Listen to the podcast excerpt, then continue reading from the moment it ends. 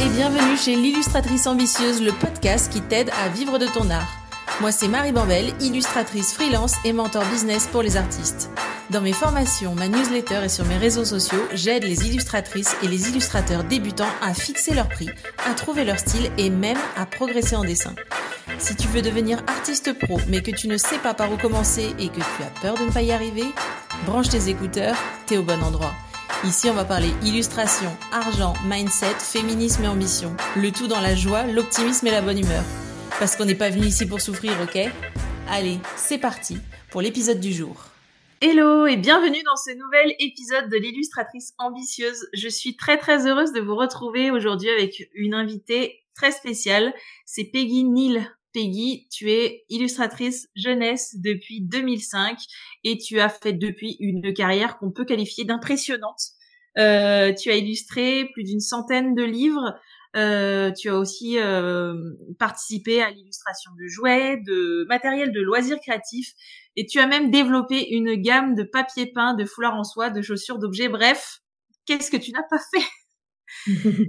euh, Aujourd'hui, tu crées tes propres livres, pardon, tes propres livres euh, avec euh, et t'écris les textes et tu crées les images. Et en 2022, euh, il y a plus de 100 000 exemplaires de livres que tu as illustrés et qui ont été vendus. Donc, je pense que je peux parler au nom de tous les auditeurs et auditrices du podcast à une carrière qui fait rêver beaucoup, beaucoup d'illustrateurs qui débutent. Et je suis très, très heureuse de te recevoir sur le podcast. Comment ça va, Peggy? Ça va super. Alors c'est vrai que c'est marrant les chiffres parce que moi je vise le million d'exemplaires. Donc pour moi 100 000 c'est c'est pas vraiment mon objectif, mais euh, voilà. En fait, je, je c'est intéressant parce que tout ce qu'on va parler, tout ce dont on va parler aujourd'hui, euh, on va parler justement euh, bah, quels sont quels sont nos objectifs quand on démarre effectivement. Et là, moi je moi je vois toujours les trucs de la carotte devant quoi. Je j'ai du mal à me dire euh, ah bah j'ai atteint un truc qui est convenable. Je, je me satisfais de pas pas grand chose en fait. T'es jamais satisfaite? Voilà, je voilà, je suis jamais satisfaite. Je veux toujours plus et je me dis mais c'est tellement pas assez. Ah, moi, je trouve que c'est hyper impressionnant. Je pense que les auditeurs et auditrices trouveront que c'est très impressionnant. Euh, mais du coup, tu es ici pour nous parler de ton métier qui est du coup illustratrice jeunesse en très grande majorité, il me semble. Euh, Est-ce que tu peux nous dire ce que c'est le métier d'illustratrice jeunesse pour commencer?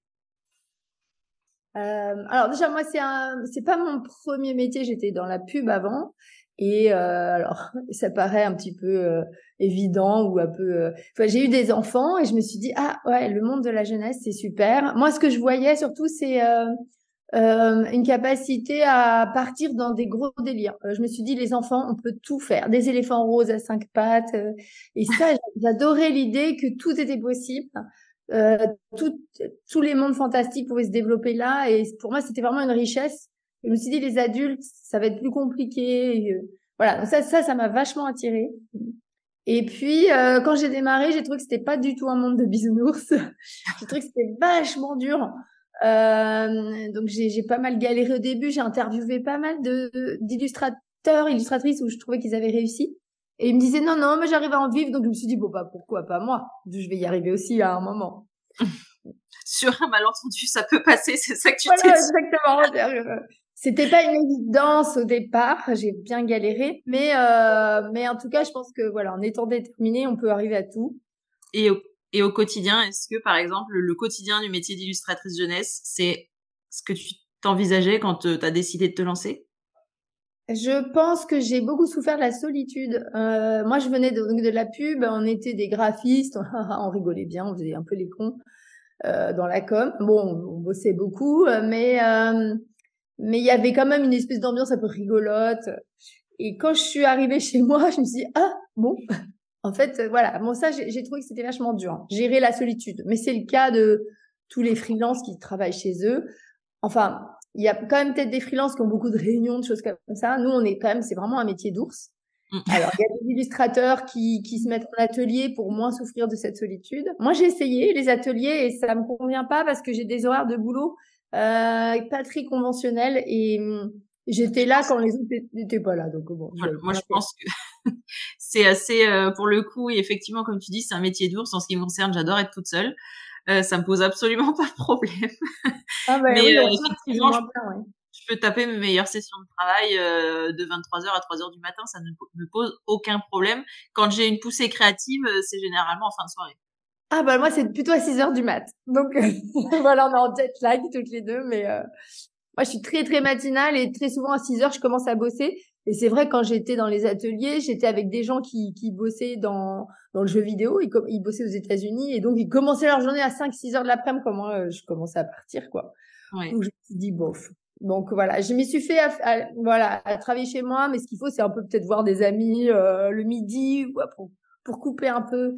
Ce qui est difficile, c'est rythmer cette journée qui peut être paraître très très longue quand tu es tout le temps chez toi. En plus, c'est beaucoup d'autodiscipline. Oui, bah ça, on va y venir. Mais d'abord, j'aimerais qu'on parle un peu de ta carrière. Euh, Est-ce que donc là, tu as un peu répondu à cette question, mais euh, comment t'en es venu à, à, te lancer et ça a été quoi les premières étapes euh, de ta carrière? Alors donc moi j'étais dans la pub, j'en ai eu ras le bol, j'ai eu un enfant, on bossait comme des tarés, puis je me suis dit mission de vie, euh, vendre plus de, de crème L'Oréal ou euh, voilà, je voyais pas trop l'intérêt. Donc je me suis dit, je vais me mettre à faire des dessins jeunesse, mais j'avais pas de formation là-dedans, donc j'avais pas de style. Euh, autant vous dire, ouais, mes dessins ressemblaient pas à grand-chose, c'est vrai. J'avais fait euh, l'école Estienne pour être graphiste, et puis j'ai fait un BTS d'expression visuelle, et après j'ai fait les Beaux Arts de Paris pendant trois ans.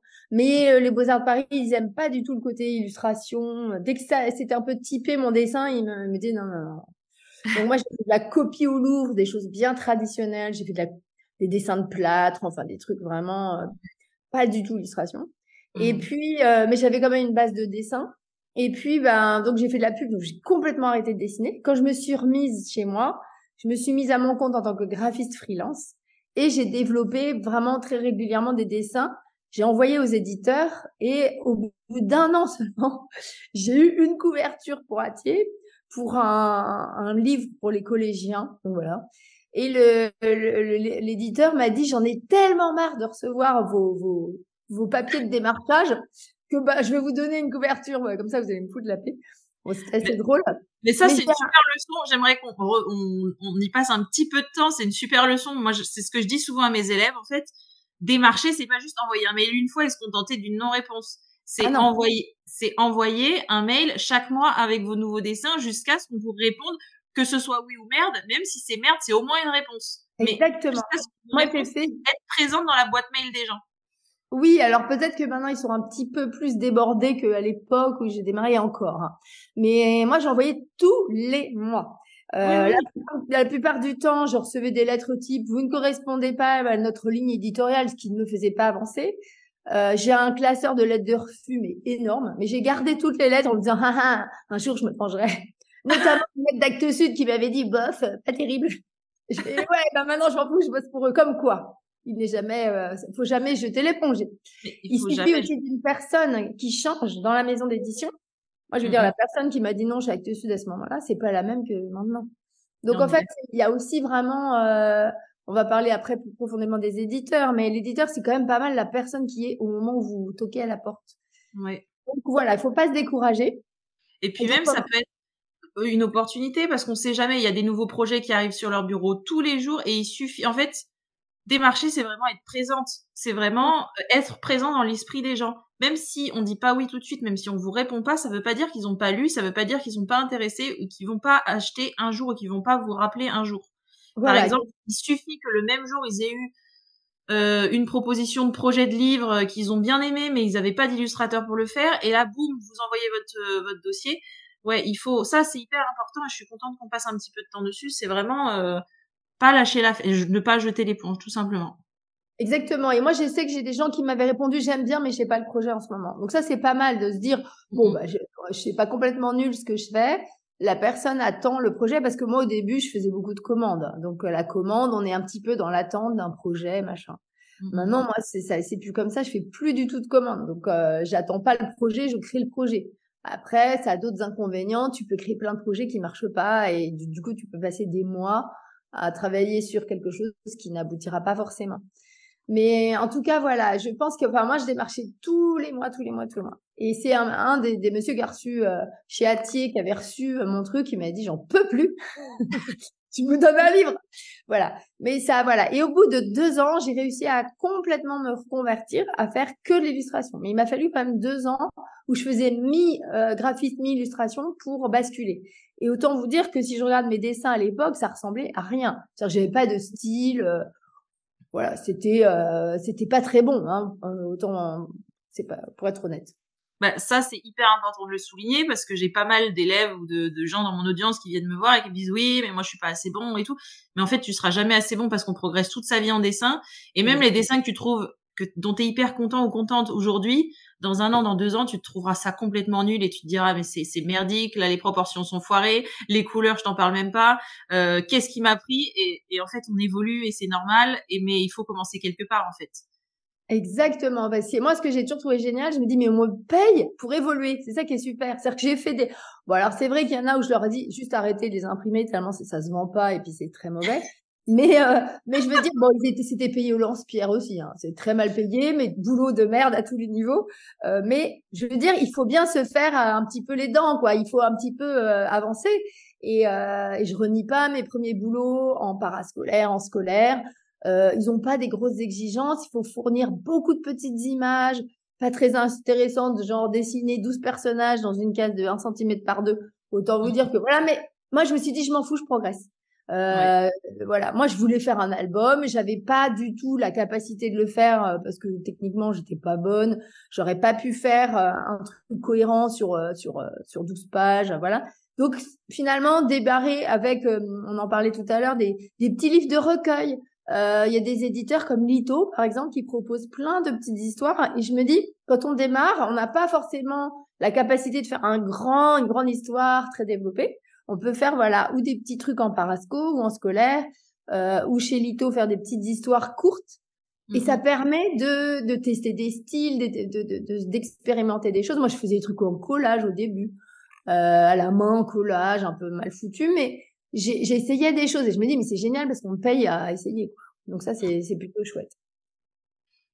Oui, moi je suis complètement d'accord et euh, et du coup ça a été euh, du coup les premières étapes ça a été de démarcher, démarcher et démarcher encore? Ah oui voilà, moi je démarchais, je demandais à des illustrateurs que je connaissais des mails donnez-moi des mails. Alors, il y en avait des pas sympas qui disaient non, et puis il y en avait des sympas qui disaient oui. il y a vraiment de tout. D'ailleurs, c'est pas les, c'est pas les plus connus qui sont les plus, euh, voilà. Il y a des fois des gens très connus qui vous donnent des, des mails euh, très facilement.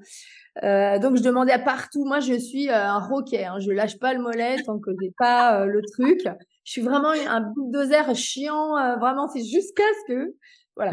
Jusqu'à ce que ça scène en face, ah, j'adore. pas dans la finesse, euh, voilà. J'ai pas peur de, de me prendre des portes. Il y a pas de souci. J'ai aucun problème avec ça.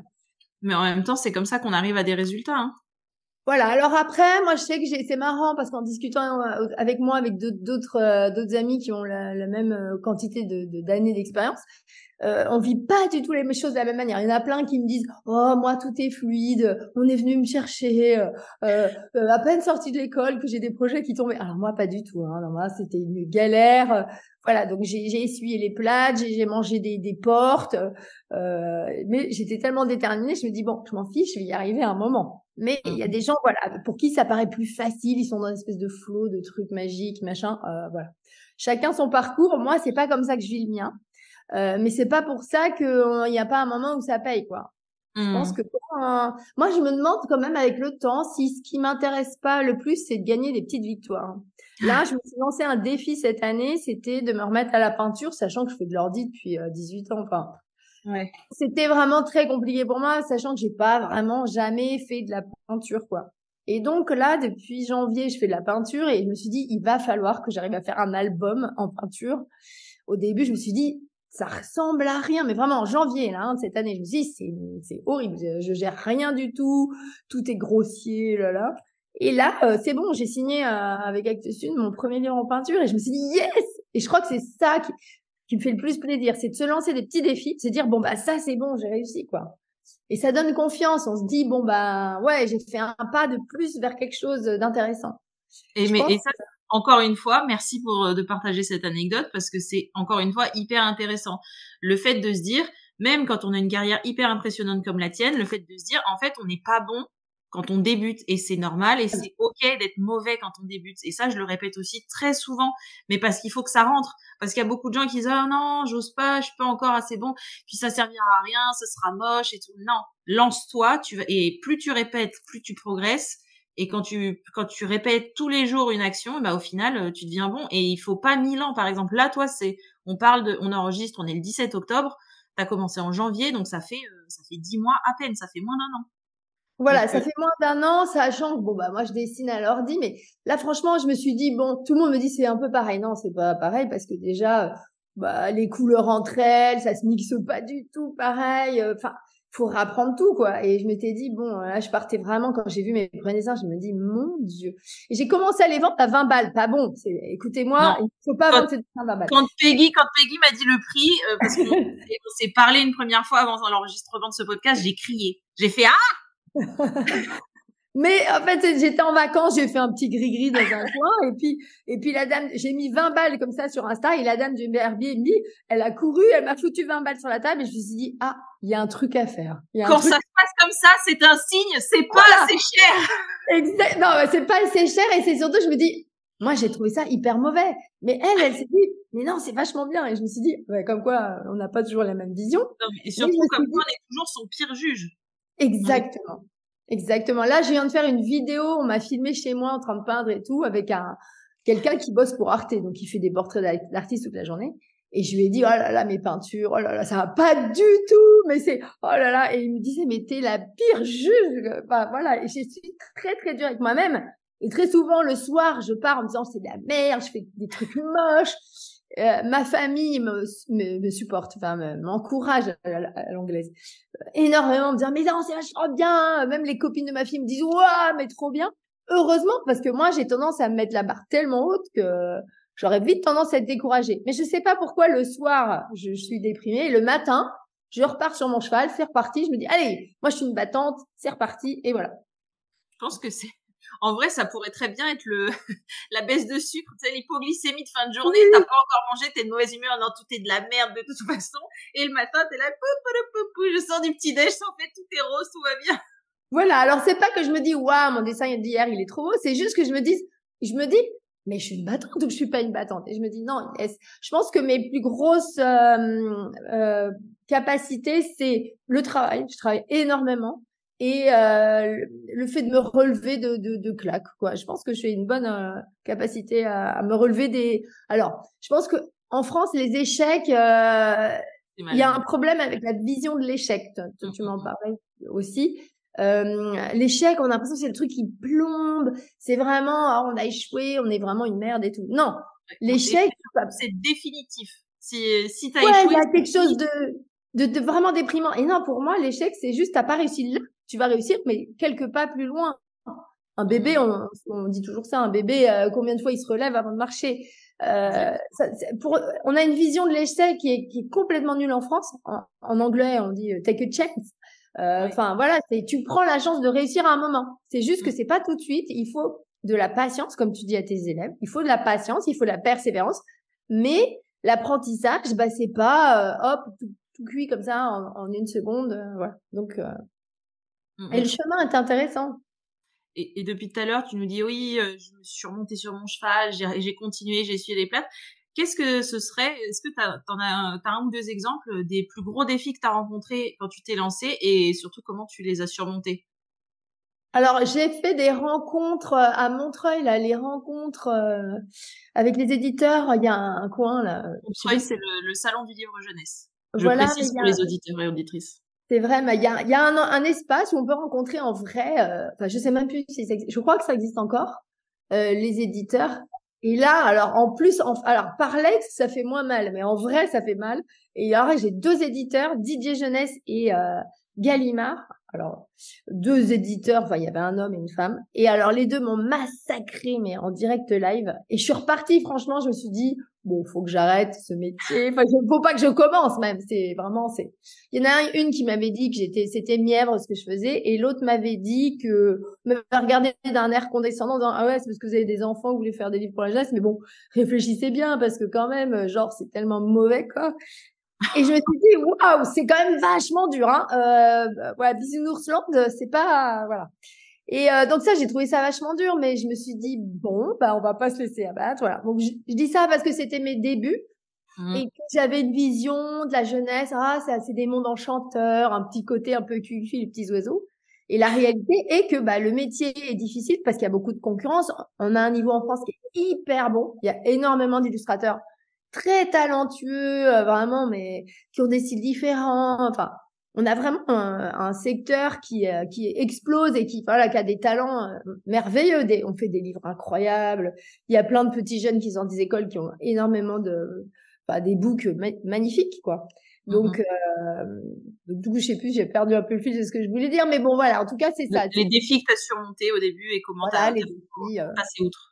J'en ai peut-être eu d'autres. Là, en tout cas, c'est les, les, deux exemples qui me venaient. C'est quand on vous dit en vrai, ou alors, on m'avait reçu une fois chez Nathan et euh, le, directeur m'avait dit euh, Ah, il y a un dessin de bien, mais c'est peut-être par erreur que vous l'avez fait, quoi. je suis outrée. Je suis outrée. C'est pas possible. Et donc, la leçon à retenir, les, amis là qui nous écoutent, c'est euh, que des fois, et ça, c'est, je pense que ça va être le titre d'un prochain épisode. Des fois, il faut prendre les gens pour des cons. Quand on te dit que tu peux pas y arriver, tu n'écoutes pas. Tu t'écoutes ta petite voix intérieure qui t'a dit quand tu t'es lancé, en fait, je vais le faire et je vais pouvoir y arriver et je suis sûre que ça va marcher. Et même quand on te dit ça va pas marcher, tu dis oui, oui, ok, je te laisse, je te laisse parler, moi je continue à essayer. Exactement. Moi, j'ai une amie euh, qui est comme moi une très très très grosse bosseuse et on bosse euh, tous les week-ends, on bosse tout le temps et euh, on fait pas trop. les... Écoutez pas les enfants, ne faites pas comme Peggy. Voilà, ne faites pas comme moi. on fait pas trop le distinguo entre le week-end, la semaine, enfin bon bref. Mais mais en tout cas, euh, on, on, est au début, on, voilà, quand j'ai remis, j'ai recommencé la peinture, je me suis dit c'est pas bon. J'ai posté un peu sur Insta, je me dis bon c'est pas bon, mais j'aime bien voir la réaction des gens. S'il y a plusieurs personnes qui réagissent sur Insta, je me dis ah là il y a peut-être une piste. Donc des fois c'est un peu le, le, test. Je le mets que en story, je le publie pas, mais si je vois que ça réagit, je me dis ah ça touche à quelque chose. Il y a quelque chose comme ça dans l'air qui est intéressant. Alors le goût des gens n'est pas forcément le, le meilleur, hein, c'est-à-dire que c'est pas parce que tout le monde adhère que c'est forcément bien, mais ça donne quand même une idée de ah j'ai pu toucher quelqu'un. Et euh, en fait, on se disait ok là je fais un peu de la merde, mais je fais tous les jours un peu de la merde, un peu mieux. Et riez pendant que moi je bosse, parce que dans dans dix mois, moi je serai au niveau et vous vous me regardez de loin en disant ouais c'est pas terrible ce que tu fais. Et mais dans dix mois, vous serez toujours en train de rire et vous aurez rien accompli. Exactement. Enfin, franchement, faut vraiment pas écouter les gens. Moi, je sais qu'aussi, j'ai interviewé d'autres euh, illustrateurs. Au début, on dit, bah, si tu gagnes un SMIC, t'as vraiment de la chance parce que tu vas galérer. Euh, autant vous dire, les gars, je ne gagne pas un SMIC, hein. Donc, euh, voilà. Donc, bah, non, c'est ok, on en parle à la fin de l'épisode, ça, parce que je pense que c'est une question qui peut, qui peut intéresser beaucoup les gens, justement, comment on s'en sort financièrement. Mais avant d'en arriver là, du coup, tu parlais justement, euh, tu travailles tous les tous les week-ends. Euh, excusez-moi.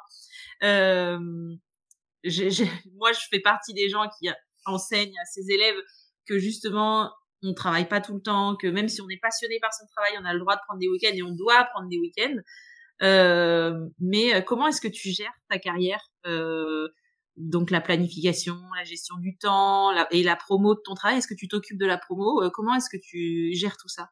Bah oui, je gère tout. Alors déjà, moi, mes enfants sont partis de la maison, donc euh, bah, on peut pas dire qu'ils souffrent du fait que je sois collée à, mes, à mon boulot, mais ils m'ont toujours vu comme ça, donc je pense qu'ils sont un peu habitués. Mon fils fait du dessin animé maintenant, donc euh, il n'a pas dû ça a pas dû le dégoûter complètement. Mais euh, en tout cas, après, moi, je pense que je suis une boulimique de travail. Donc, euh, en fait, dès que je bosse pas, euh, ma tête part en sucette. Donc, je pense que bosser, c'est ce qui peut me faire m'arriver. En fait, j'essaye de pas bosser, mais je je peux pas m'en empêcher. C'est-à-dire que des fois, je me dis, ah, j'en ai ras le bol de mon métier, j'en ai marre, je vais arrêter. Puis je, je retourne à mes passages, ou alors je vais essayer un petit truc. Et en fait, je, je, ne m'arrête jamais. Donc, même si je me dis, bon, je suis en vacances, hein, je prends juste un petit carnet pour dessiner. Là, je suis partie 15 jours dans le sud, j'ai dessiné tous les jours.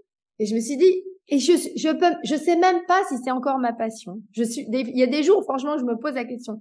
C'est juste que euh, je, je pense que je suis quelqu'un un peu obsessionnel donc du coup je sais pas gérer l'inaction. Je suis euh, comment un peu hyperactive voilà.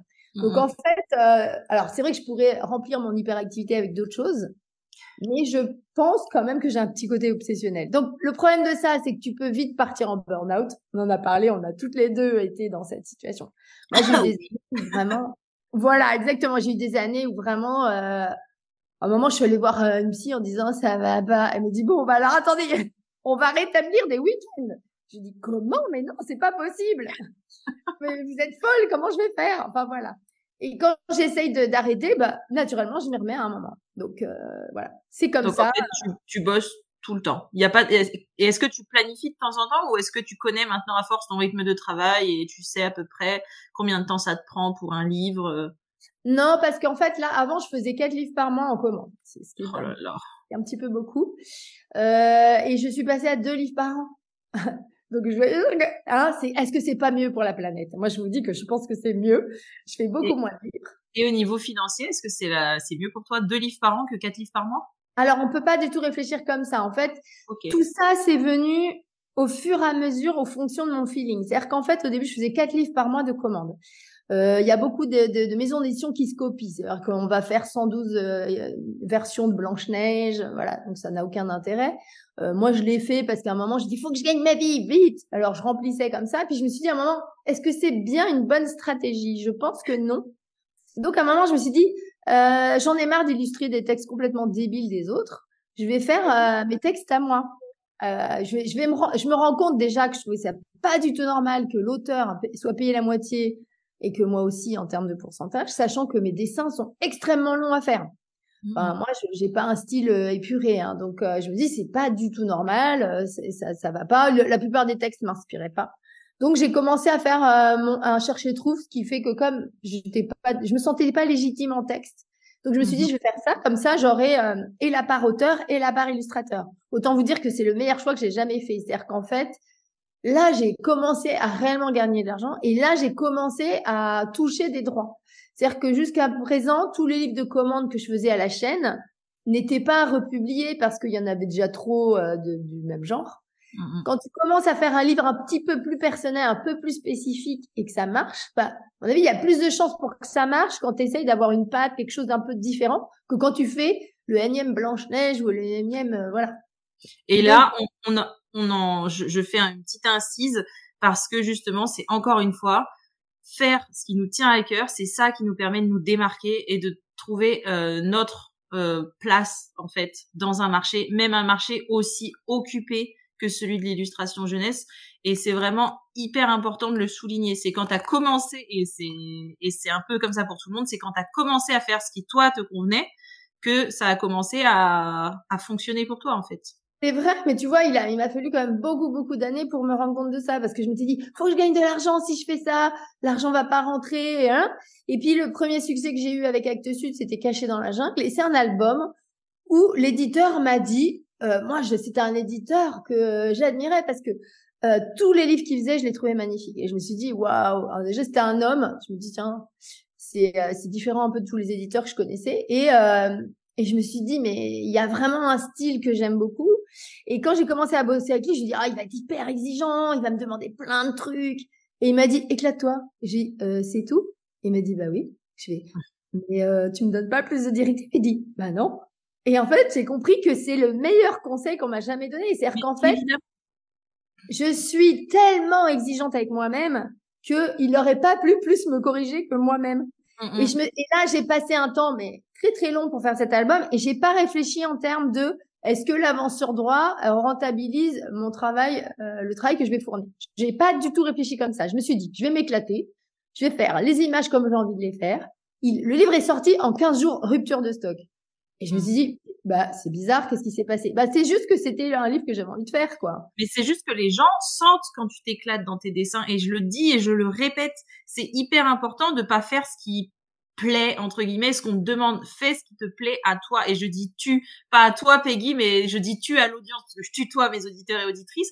Mais voilà il faut vraiment faire ce qui, ce qui nous plaît à nous parce que euh, c'est là que ça, ça, se trans de manière complètement inexplicable et euh, très très euh, je sais pas euh, presque presque spirituel. Ça se transmet dans les dessins et ça se voit quand l'auteur s'est éclaté ou quand l'auteur s'est pas du tout éclaté Bien sûr. Et moi, c'est vrai que quand j'ai commencé à Genève, je me suis dit, alors j'étudiais tout ce qui se faisait. Je me dis, bon, alors faut faire des machins avec des gros yeux. Comme c'est pour les enfants, faut faire des couleurs comme ci, pas de noir. Euh, je vois quand j'ai bossé avec des éditeurs du style Bayard qui sont très très classiques. Ils mmh. m'ont dit bon, pas de fond noir, les personnages sont de plein pied parce que si on les coupe, ils vont croire qu'ils sont coupés. Euh, et je me suis dit waouh. Et puis euh, ça, il, il, y avait 15 000 personnes qui intervenaient dans les corrections, donc c'était d'un espèce de consensus mou. Euh, et puis, euh, enfin bon, ça passait à la moulinette de tout un tas de trucs, donc à la fin, ça faisait un truc complètement aseptisé. Et alors ceux de Bayard, les éditeurs de Bayard qui m'écoutent, euh, ils vont me détester, mais c'est pas grave. et du coup, je me suis dit bon voilà, mais au début, on n'a pas conscience forcément de tout ça. On bosse avec plein de gens, puis on se dit oh là, ah ouais, eux ils ont une façon de bosser qui est quand même particulière. Et, et en fait, c'est au moment où je me suis dit, moi, je pense que transpirer en moi toutes mes tout mes, mon background de, de des beaux-arts. Et en fait, c'est quand j'ai commencé à dire, mais moi, ce qui, ce qui me plaît, c'est la peinture, c'est les peintres, c'est, euh... bah alors euh, voilà, à l'époque, où j'ai fait euh, Cacher dans la jungle, je pensais au douanier Rousseau, je pensais à ça, et c'est ça qui, qui, a transpiré. Et en fait, j'ai oublié tout le côté, bah non, faut que je fasse des gros yeux parce que c'est pour les enfants, mmh. avec des grosses têtes. Ce que je faisais depuis des années pour me dire, c'est le marché de l'enfance, faut que j'ai compris les codes, c'est ça. Mais non, faut pas vers ça. Très mauvaise idée très mauvaise idée parce que quand tu fais ça, tu te fonds dans la masse en fait. Exactement. Tu, tu, tu es la énième personne qui fait du bout avant style. Le pauvre, il était copié euh, en long, en large, en travers. Mais je me dis, en fait, on n'a rien compris quand on fait ça. Mais moi, il m'a fallu vachement de temps pour. Euh, donc très bien, si tu lançais tes élèves, ils ont gagné du temps. Il ne faut pas faire ça. Il ne faut pas aller voir les autres en disant ah j'ai compris, il faut que je fasse des trucs comme ci comme ça. Non, c'est ton, ton style. Mais oui, il faut que tu fasses qui toi te correspond et tu m'offres la transition parfaite pour aborder euh, une question euh, assez euh, assez importante parce qu'on a commencé à évoquer le sujet, mais c'est du coup la question du style. Comment est-ce que toi tu dirais que tu as développé ton style? Et est-ce que tu dirais que avoir son style artistique propre c'est essentiel pour réussir à décrocher des contrats en édition jeunesse?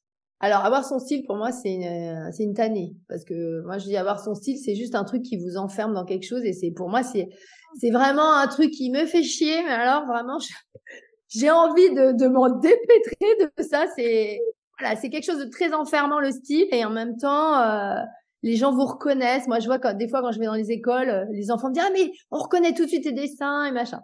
Donc moi, il y a, je crois qu'aussi il y a un moment, on, on se rend même plus compte que c'est notre style et euh, voilà. Mais je, j'aime pas trop quand même cette idée.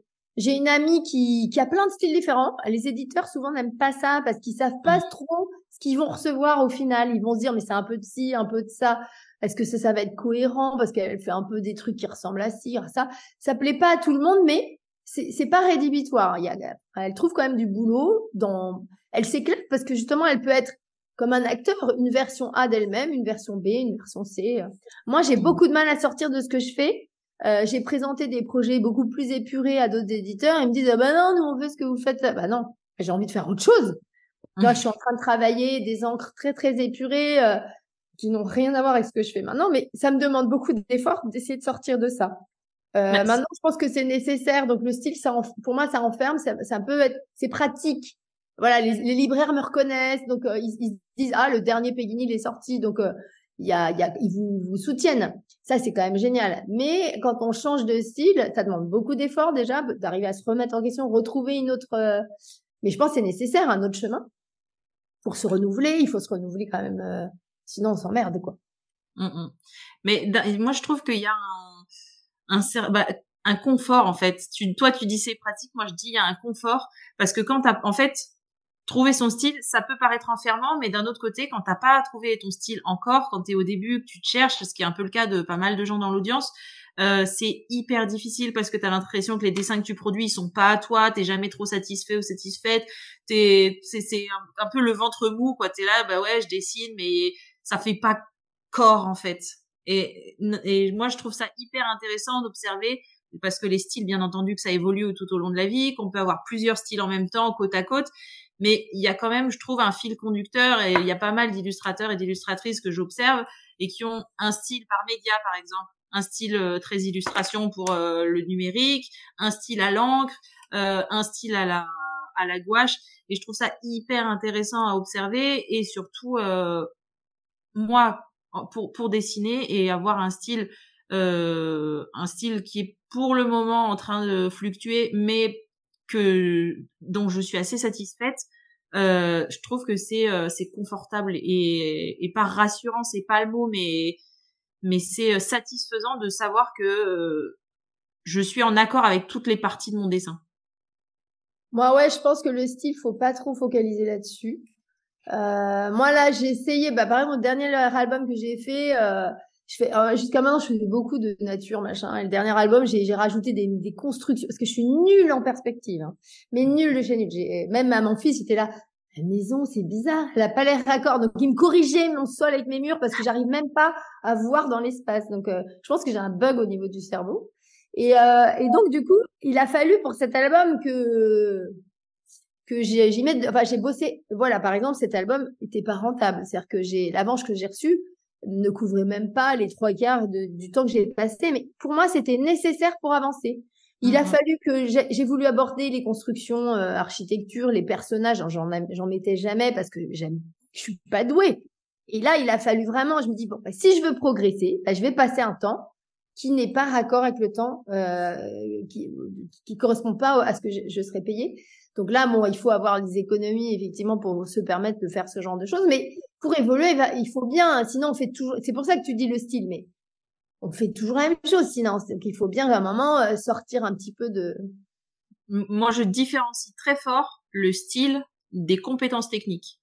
Et je trouve que effectivement, les compétences techniques peuvent enrichir le style, mais tu peux avoir ton style propre sans, bah, par exemple, sans, maîtriser euh, rien du tout, euh, la perspective, sans savoir dessiner. Tu peux juste avoir ton style propre en faisant de l'abstrait et pas avoir pas pas de technique particulière de construction d'un dessin, par exemple. Ouais, mais si par exemple tu as un, un, Kandinsky qui se met à faire des, des trucs avec des perspectives, on, on reconnaîtrait peut-être plus trop que c'est Kandinsky. Tu vois ce que je veux dire? Si c'est tu passes de l'abstrait, à moins que tu gardes des mêmes gammes de couleurs, mais Là, moi, ce que j'ai essayé d'apporter, c'est de la perspective dans mon dessin, alors que j'avais une vision très moyenâgeuse de la perspective. Et je pense que forcément, ça transforme quand même au fur et à mesure. C'est-à-dire que sur un ou deux ans, c'est pas criant, mais sur peut-être dix ans, il y a un moment où, quand on regardera mon premier album et mon dernier, on se dira, ah ouais, quand même, non, ça a pas mal bougé. Mais, oui, non, mais ça bouge, c'est normal, ça évolue, puisque c'est, ça, ça fait partie de la personnalité. Là, on fait complètement une, une digression, mais mais j'aime bien débattre et euh, comme le style dépend de la personnalité et que la personnalité évolue tout au long de la vie, ça, ça explique aussi que ça que ça change. Mais euh, moi, je trouve ça, je trouve ça intéressant. Et ce qui est bizarre dans ce que, enfin, ce qui est bizarre dans ce que tu dis, c'est pas bizarre, mais euh, tu nous dis que avoir son style, c'est pas forcément nécessaire, qu'on peut avoir plusieurs styles et tout, mais c'est quand toi, t'as développé un univers qui était propre que t'as commencé à décrocher des contrats qui te plaisaient. Ouais, c'est vrai. Après, je trouve que là, j'ai du mal à en sortir. C'est ça le problème. Ouais. Bah, je pense qu'il y a aussi. Euh, J'essaye de faire d'autres choses, faire de la peinture et tout. J'ai l'impression que je suis euh, engluée dans, dans ce que j'appelle mon style. C'est-à-dire qu'il y a un moment, ça, j'aimerais bien euh, me dire, bah non, je suis capable de faire plein d'autres trucs. Euh, pour l'instant, c'est pas, euh, ça me demandera beaucoup de travail de d'arriver de, de, à en sortir, quoi. Bah, parce que toujours... tu développes des automatismes. Exactement, ouais, ouais. Mmh. Et, et bon là, on a évoqué pas mal le sujet et tu as dit deux trois fois euh, l'avance, etc. Est-ce que tu peux nous expliquer pour les auditeurs et auditrices qui ne le sauraient pas ce que c'est cette histoire euh, d'avance et de et comment est-ce qu'on est rémunéré quand on travaille avec les éditeurs? Alors déjà, d'un éditeur à l'autre, ça peut être du simple au double, il n'y a pas vraiment de règle. Euh, alors moi, c'est vrai que je, je, rebondis sur un truc là, j'y pense. J'avais écouté ton podcast sur euh, travailler avec des éditeurs étrangers. On peut très bien être en France et travailler avec des éditeurs étrangers. Euh, eux, ils payent vachement mieux au niveau de l'avance. Euh, moi, j'ai bossé avec euh, des Coréens, Samsung Corée, avec des Américains et tout. Euh, ils payent vachement mieux, mais alors ils corrigent tellement qu'on s'y retrouve pas du tout. C'est-à-dire qu'ils font 21 retours de correction sur l'ensemble du livre. C'est un cauchemar. Et euh, ils respectent pas trop le côté artistique euh, de, de, la personnalité de, de l'illustrateur. Donc ça, ça, voilà, faut, faut le savoir. Donc, on peut avoir des grosses avances du style 10 000, 11 000 euros sur un livre. On se dit, mais incroyable! Sauf qu'après, on est tellement emmerdé et on bosse tellement. Et en plus, souvent, c'est libre de droit. Donc, euh, voilà. Donc, euh, pas toujours le bon plan. En France, un petit éditeur, il peut des fois payer 2 000 euros d'avance. C'est-à-dire que pour faire le livre, si vous faites que l'illustration, par exemple, vous allez, vous allez recevoir 2000 euros. Euh, et euh, si le livre est retiré, vous recevrez plus d'argent en fonction des ventes. Autant vous dire que c'est quand même compliqué de dépasser l'avance parce qu'il y a tellement de livres euh, sur le marché que une avance, c'est une avance sur droit d'auteur. Une avance de droit, exactement. Il faut, par exemple, on va vous verser 2000 euros et on va tirer le livre à 2000 exemplaires. Euh, si le livre a du succès et qu'on en tire 2500, bah vous allez retoucher à chaque livre euh, le pourcentage qui a été négocié au contrat. Donc chaque livre, vous touchez un euro, j'en sais rien combien. Et euh, donc voilà, mais, mais c'est assez difficile de dépasser euh, cette avance parce qu'il y a beaucoup de livres, parce qu'il y a un turnover énorme. Donc euh, quand on signe pour 2000 euros, faut savoir que bah, des fois on va pas retoucher forcément plus derrière. Mmh et et du coup, donc ça c'était juste pour expliquer, en gros, pour résumer, quand tu travailles avec un éditeur et que le projet est accepté, il te donne ce qu'on appelle une avance sur droit qui, dont le montant varie en fonction de ben, la maison d'édition, le projet, etc. Le la nombre manière de livres euh, qui va sortir aussi. Le nombre de livres qui va sortir. Et ensuite, et donc c'est ce que tu touches pour euh, la, le temps de préparation du livre et euh, et ensuite, quand le livre est imprimé, il est tiré à tant d'exemplaires, donc par exemple 2000. Et, euh, et s'il est épuisé et qu'il faut le réimprimer, à ce moment-là, tu retoucheras des droits d'auteur. C'était juste pour... quand même, je crois que c'est le seul métier au monde, au monde, je ne sais pas, mais ce qui est quand même assez fou, c'est-à-dire qu'on ne paye pas notre travail.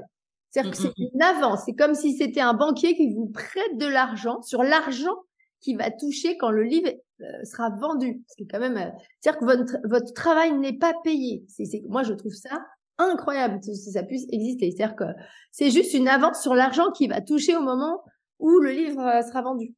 Ouais. L'argent de, de, de, votre travail n'est pas payé. C'est, il faut le savoir quand même. Hein. Ouais, c'est, c'est, c'est important de le souligner. Et il y a des maisons d'édition qui commencent à sortir justement de ce modèle qui est pas juste, notamment la maison d'édition exemplaire, qui fait pas d'album jeunesse, je pense, qui fait que de la BD. Mais, euh, mais je pense que les éditions exemplaires ne travaillent plus comme ça. Je sais pas du tout. À, vérifier. En BD, déjà, ils, sont, ils ont des pourcentages qui sont mieux que les nôtres. La jeunesse, c'est le pire secteur, je pense. Euh, au niveau des pourcentages sur le livre en tout cas. Mais euh, donc voilà, moi je trouve que c'est quand même assez aberrant qu'on nous prête de l'argent en fait. On nous prête de l'argent pour euh, pour les livres qui seront vendus et on ne paye pas notre travail. Et euh, oui, effectivement c'est c'est assez euh, aberrant, mais du coup c'est aussi enfin c'est si on veut travailler en jeunesse, pour l'instant c'est le seul mode de fonctionnement. Euh, oui, je vois pas exactement. Alors, la plupart, malheureusement, des, auteurs euh, sont, rémunérés en faisant des interventions scolaires. Et en fait, euh, tout le monde le sait, c'est-à-dire que les éditeurs le savent. Euh, et donc, les salons du livre, souvent, vous demandent de venir un, deux jours avant dans les écoles. Qui, c'est des, des, journées d'atelier qui sont quand même assez bien payées. Et la plupart des auteurs mettent du beurre dans les épinards comme ça. Sauf que pour moi, c'est un autre métier. Ça n'a juste rien à voir. Quand je vais dans les classes, ça n'est pas euh, de l'illustration, c'est euh, de l'enseignement. Enfin, pas de l'enseignement, je ne comparerai pas avec ça avec un enseignant, mais je veux dire, c'est pas du tout le même métier.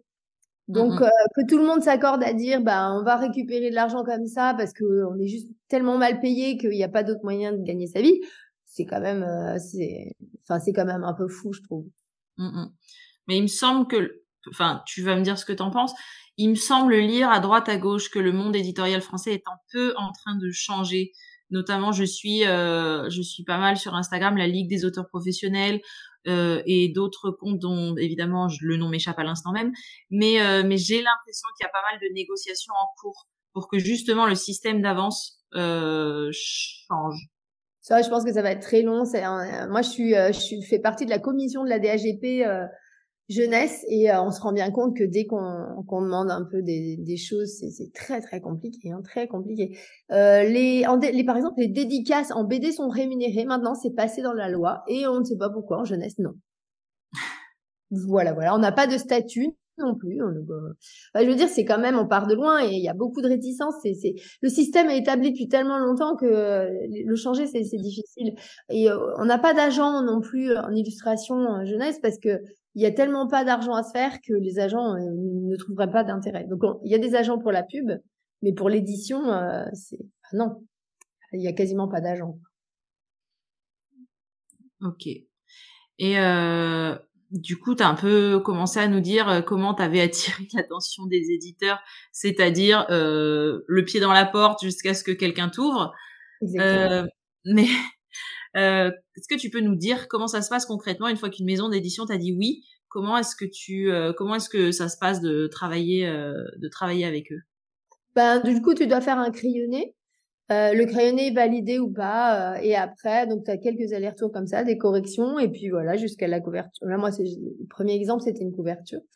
Mais voilà, ça se passe comme ça, des crayonnés au départ. Euh. c'est là où je me rends compte que maintenant, je fais plus de crayonnés. Je, en fait, avec Actes Sud, je fais plus du tout de crayonnés. Et je me dis, mais c'est quand même génial. C'est-à-dire qu'il ne sait pas à quoi ça ressemblait, moi non plus. Enfin, je fais pas vraiment de dessin, je fais des bidouilles, quoi. Et, euh, et ça, c'est quand même un, grand luxe, quoi. du coup, je peux changer un peu au dernier moment mes trucs. Mais du coup, la, donc la maison d'édition te répond, euh, c'est bon, votre projet nous intéresse, mais qu'est-ce que tu leur envoies en gros? Bah, tu leur envoies le donc des fois ils te donnent le le, le PDF avec les titres, euh, tout l'emplacement du texte et toi tu mets euh, tu fais ton dessin en noir et blanc de, dedans et une mmh. fois que c'est validé le contenu, euh, on passe à la couleur. Alors, je vous conseille toujours de faire des preuves écrites parce que des fois, on vous appelle, on vous donne tout un tas de corrections. C'est toujours mieux d'avoir tout en, en mail. Euh, vous pouvez très bien avoir une conversation téléphonique et vous dites euh, je veux bien un récap par mail. Euh, du coup, s'il y a un problème après, vous pouvez dire euh, non, non, attendez, c'est écrit noir sur blanc, vous m'avez demandé ça, donc non. Toujours, toujours, toujours une preuve écrite. Exactement. Ah, même si vous l'avez dit, même si vous dites ça va lui prendre du temps, il va pas vouloir, vous demandez une preuve. Moi, j'ai eu pas mal de litiges avec des maisons. Même euh, si c'est une relation de confiance. En affaires, il n'y a pas de relation de confiance. Non, il n'y a pas de relation de confiance. Non, non. Non, non, vous ne faites pas ça. Euh, vous ne faites pas non plus un travail, vous ne commencez pas un travail sans qu'il y ait de contrat. Merci. Merci de leur voilà, pas de contrat, pas de travail. Voilà. Vous exigez le contrat avant avant de commencer. Alors moi, c'est différent. Là, je propose mes livres. Donc, il y a, avant, je propose les projets des, fois très aboutis avant d'avoir mon contrat, mais c'est différent parce que je propose l'ensemble. Donc là, c'est différent. Mais euh, par exemple, en illustration, vous ne mettez pas à faire les crayonnés si vous n'avez pas un papier signé, euh, vous n'êtes pas mis d'accord sur la négociation, euh, mmh. les prix, tout ça. Alors les prix, la négo, j'ai envie de dire, moi, je suis pas une bête de négo, mais ce qu'il faut, c'est toujours demander plus. Toujours demander plus. Mmh, on vous mmh, dit oui, on vous dit non, mais il faut toujours essayer. Ouais. Je suis complètement d'accord et je pense que je vais euh, je vais faire un épisode sur le sujet bientôt sur comment bien négocier et, et parce que c'est trop important et c'est c'est pas un rapport de force en fait.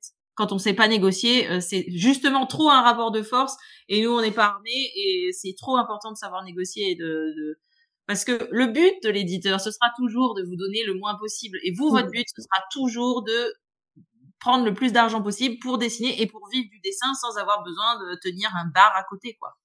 Pas en fait, moi, mes plus, mes plus gros sauts en ego, c'est au moment où j'ai pété un câble. Mais pété un câble, euh, vraiment gros, gros pété un câble.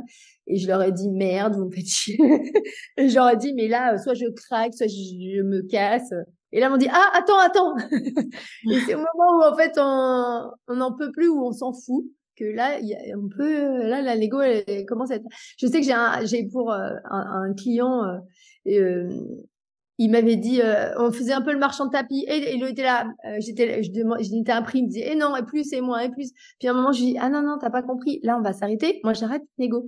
Il dit, mais non, je fais, ah non, mais moi, je me casse, hein, sinon, je fais pas le projet. Il dit, ah, mais toi, tu vas à coup de bombe. Je fais, ah, mais direct, j'y vais à coup de bombe parce que je m'en fous, en fait. Et là, il s'est dit, ah ok c'est comme ça avec toi mais oui et au moment où on s'en fout ah bah on est très très fort pour négocier hein. ah bah oui et c'est pour ça qu'avoir un agent peut-être pas en illustration jeunesse mais avoir un agent c'est hyper puissant parce que le, le mec s'en fout ou le, mec ou la meuf mais la personne s'en fout complètement il est pas là pour lui il est là pour toi et il est là surtout parce que plus il défend tes intérêts plus lui il gagne un pourcentage puisque un agent il est rémunéré au pourcentage de ce qu'il vous amène comme boulot et donc du coup euh, c'est c'est un peu ça permet de séparer un peu cet aspect émotionnel. Euh, ouais, faut, faut pas faire miroiter trop l'agent parce que moi ça fait 18 ans que je cherche un agent, je n'ai toujours pas trouvé. Hein, donc euh... non non, l'agent c'est magique euh, et, ou pas, mais moi j'ai eu un agent américain, ça a duré un mois. Non, j'ai toujours couru couru après les agents, je n'ai jamais réussi à avoir d'agent, jamais. C'est-à-dire que je, je, euh, soulignais juste l'aspect euh, séparation émotionnelle. L'agent, il a aucune bille émotionnelle dans la transaction, donc lui, il s'en fout, il négocie tout ce qu'il veut. pour nous qui qui euh, sommes parfois trop investis dans un dessin ou dans une œuvre ou dans un projet qui nous fait vraiment envie et on serait vraiment pas bien, pas bon en égo. Alors que déléguer cette partie à quelqu'un, ça peut être une super solution pour pas avoir à s'en occuper. C'est sûr, ou alors déléguer à son mec ou je sais pas à quelqu'un d'extérieur. Le truc c'est qu'en plus nous personnellement j'ai une copine qui est comptable. Quand j'ai des négos un peu difficiles et que je me sens pas de les faire, je lui dis tu veux pas appeler et te faire passer pour? Et elle me dit pas de souci. Et là, elle décroche le téléphone et elle me dit bonjour, c'est la comptable de Madame Borbel. Mais je pense que c'est bien parce que c'est vrai que nous, en plus, on se sent personnellement visé. C'est-à-dire qu'on vend nous, notre personne presque. Donc là, c'est vachement dur hein, de négocier comme ça. Donc moi, je sais que j'ai les plus belles négos, c'est quand j'ai pété un câble, mais c'était pas très. Euh, j'aurais préféré l'amener autrement. C'est comme ça que ça s'est passé, mais euh, voilà je suis pas, j'ai pas des très très bons conseils en égo. Après, je pense qu'il y a un livre que j'ai failli acheter là, je sais plus, euh, sur un mec, un livre qui a fait un carton sur la négo. Je pense qu'il faut, il faut le lire. Euh, parce qu'en fait, une égo, effectivement, on voit ça toujours comme un bras de force. Je pense qu'il faut arriver à faire comprendre à l'autre qu'on a des choses à lui apporter et qu'il a des choses à...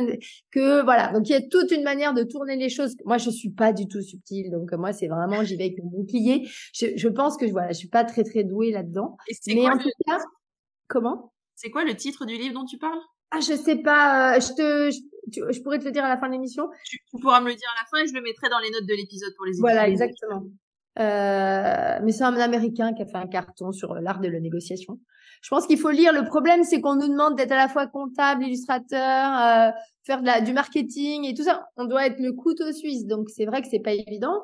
Quand tu disais marketing, voilà, moi, je poste sur, tous les jours sur Insta.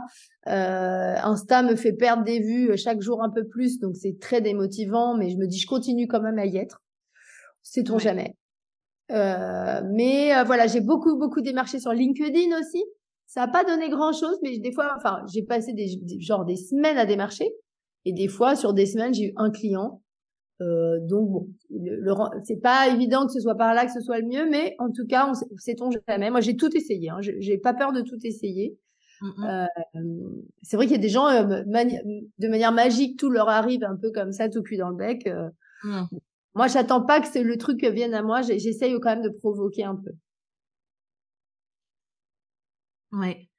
Et on en on en vient un peu un peu peu à peu à la fin de à la fin de cet épisode.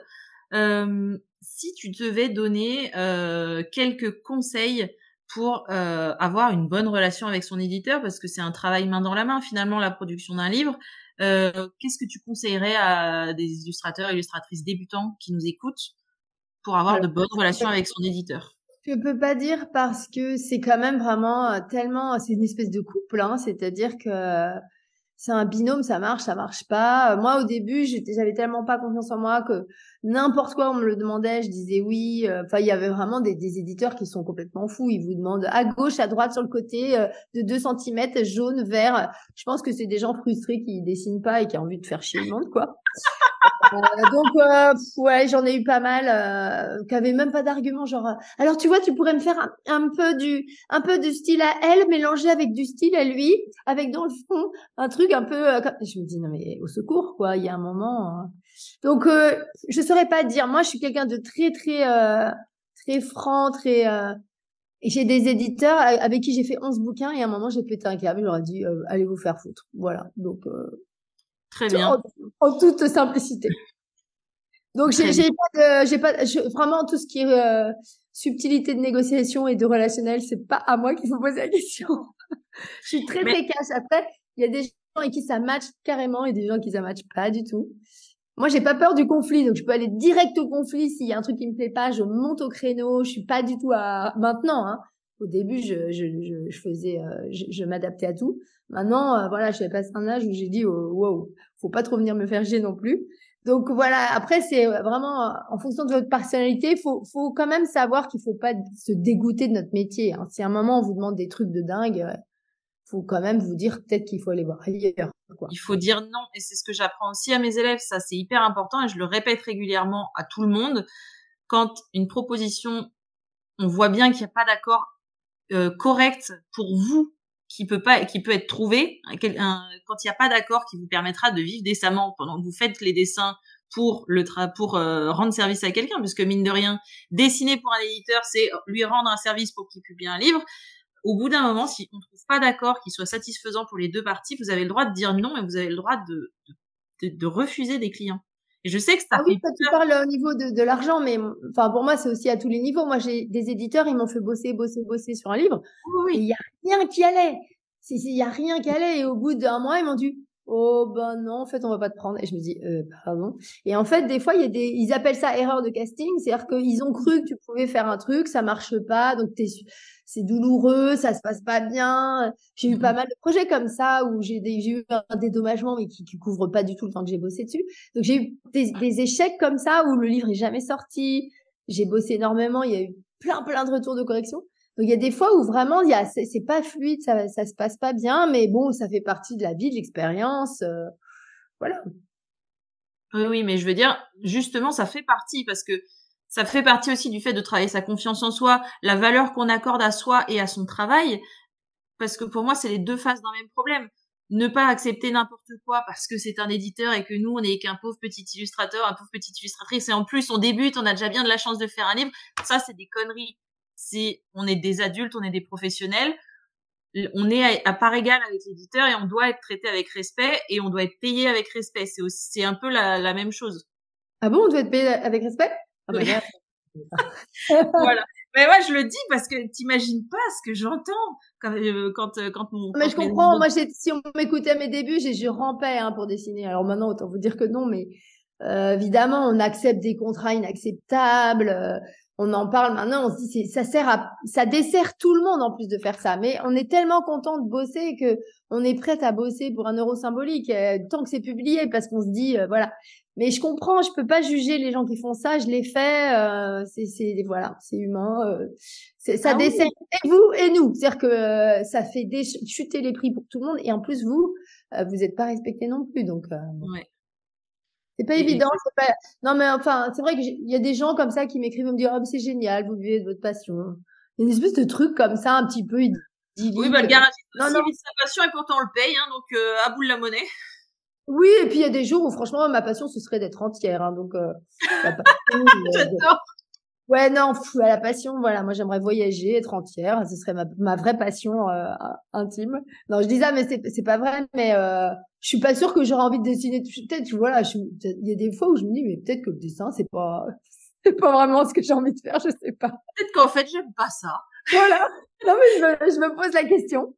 je, bah, je ça aussi de remettre les choses en question de temps en temps et de se dire mince, est-ce que je suis pas en train de me fourvoyer? Puis si tu continues, mine de rien, c'est que ça doit t'apporter une certaine satisfaction. Je que je suis, trop feignante pour redémarrer une carrière de zéro. Je crois que c'est en tout cas. Mais en tout cas, voilà. Ben, le conseil que je dirais effectivement, c'est euh, respectez-vous, n'acceptez pas n'importe quoi. Euh, Parlez-en autour de vous. Alors, il y a aussi euh, ah, à la charte des auteurs, il y a un forum très intéressant où si vous avez un doute sur un contrat foireux, vous vous en parlez sur, vous vous inscrivez, c'est payant, mais je sais plus combien on paye l'année. C'est 50 balles ou je sais plus. Euh, et, et, vous pouvez du coup avoir des feedbacks d'autres personnes sur les montants, sur voilà. Ça c'est super intéressant parce qu'on est très isolé et ils en profitent.